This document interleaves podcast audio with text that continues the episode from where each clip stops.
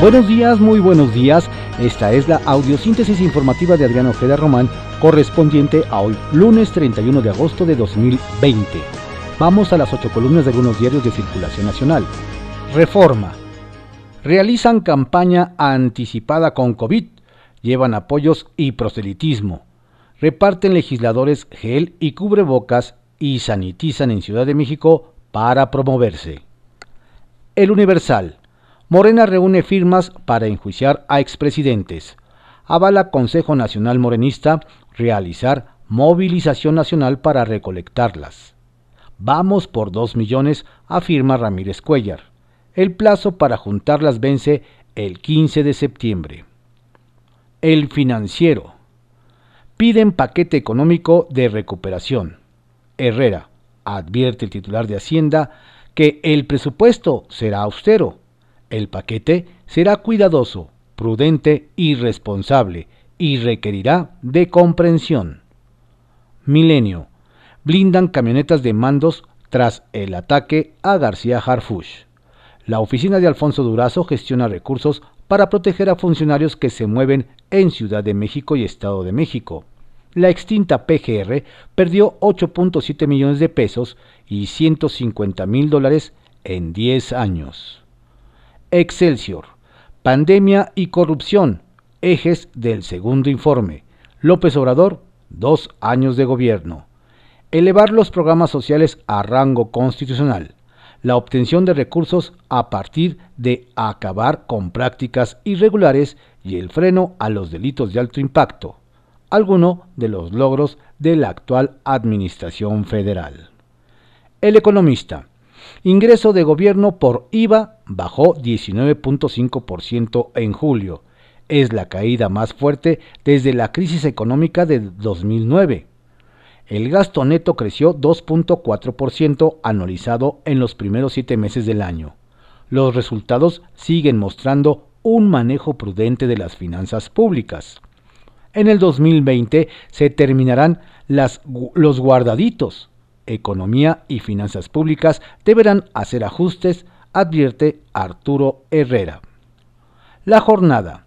Cinco me, perdón, cínico mercadeo de votos en la Cámara. Empate de PRI y PT.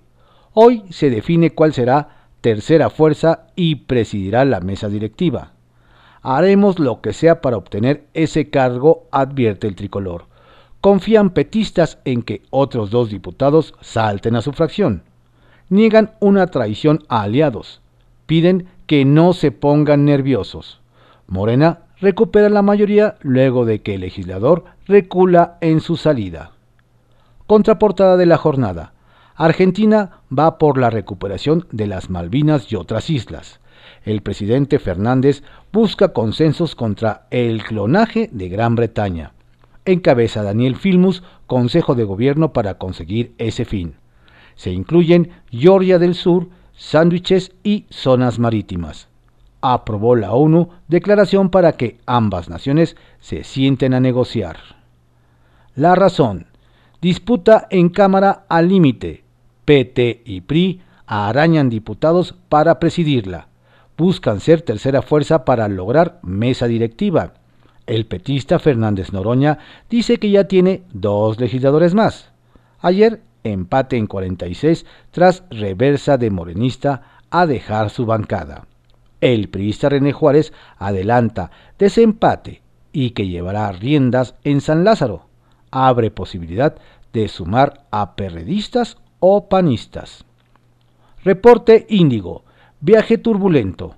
El segundo informe sobre el estado que guarda el país y la Administración Federal tendrá lugar en medio de un panorama muy complejo a causa de la pandemia de COVID-19 y de la crisis que dejó en materia sanitaria y económica. Previo a la cita, Andrés Manuel López Obrador ha dado a conocer una serie de videos para resaltar los avances de su administración. El Heraldo de México. Para construir aulas, entregan 10 mil, millones de pesos a padres de familia. En entrevista, el coordinador de programas para el desarrollo, Gabriel García Hernández, explica que el dinero ya se depositó en 52.590 comités. El Sol de México. A KCC le preocupa Estado de Derecho. Kansas City, Son México. Los bloqueos a las vías del tren este año ya superan a los registrados en todo el 2019. La crónica. Ramírez Aguilar presidirá el Senado. Morena lo eligió. El legislador chapaneco fue electo pese al pataleo de Martí Batres con 52 votos a favor.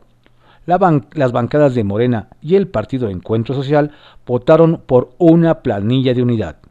Empatado en tercer lugar con el PT y el PRI, afirma que presidirá la Cámara de Diputados. 24 horas. Politequería roba Cámara a COVID y crisis económica. Jaloneo PRI-PT por la mesa directiva en San Lázaro. La disputa por la mesa directiva de la Cámara de Diputados provocó el salto de legisladores de una bancada a otra. Este domingo volvió al grupo morenista Manuel López Castillo, quien se había unido al PT, y por unas horas quitó a Morena la mayoría absoluta. Hoy se decidirá quién sustituirá a Laura Rojas. El jaloneo se realiza cuando el secretario de Hacienda aseguró que México vivirá en 2021 la crisis más fuerte desde 1932. El país cerca de los 600.000 contagios y 65.000 muertos por COVID. Diario de México. Reviran a Secretaría de Salud test rápidos anti-COVID si son acertados. Luego de los constantes pronunciamientos de la Secretaría de Salud acerca de que las pruebas serológicas son limitadas para detectar la COVID-19, la COFEPRIS aseguró que estas prácticas son confiables.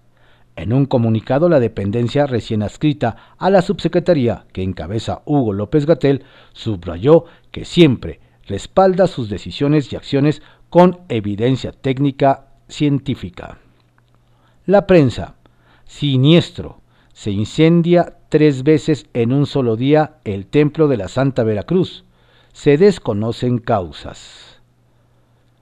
Ovaciones. Que siempre no. Recula Chapulín y empatan PRI y PT.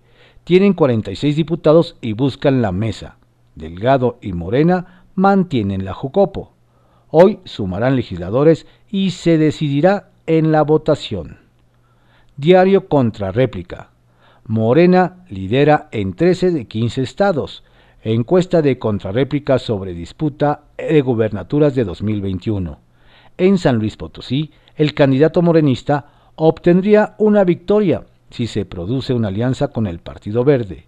PAN ganaría solo en Chihuahua y Campeche. Diario Imagen. Recaba Morena 1.8 millones de firmas en todo el país para enjuiciar a cinco expresidentes. Tienen de plazo al 13 de septiembre. Quieren que rindan cuentas Carlos Salinas, Ernesto Cedillo, Vicente Fox, Felipe Calderón y Enrique Peña Nieto por presuntos actos de corrupción. Diario puntual. Edomex en semáforo rojo delictivo. En julio se registraron un total de 4.453 delitos. De acuerdo con la organización Semáforo Delictivo, el homicidio, la extorsión, el narcomenudeo, el robo a negocios, la violencia familiar y el feminicidio son los delitos que durante el mes de julio colocaron en semáforo rojo a diversos municipios del Estado de México, registrando en conjunto un total de 4.453 delitos.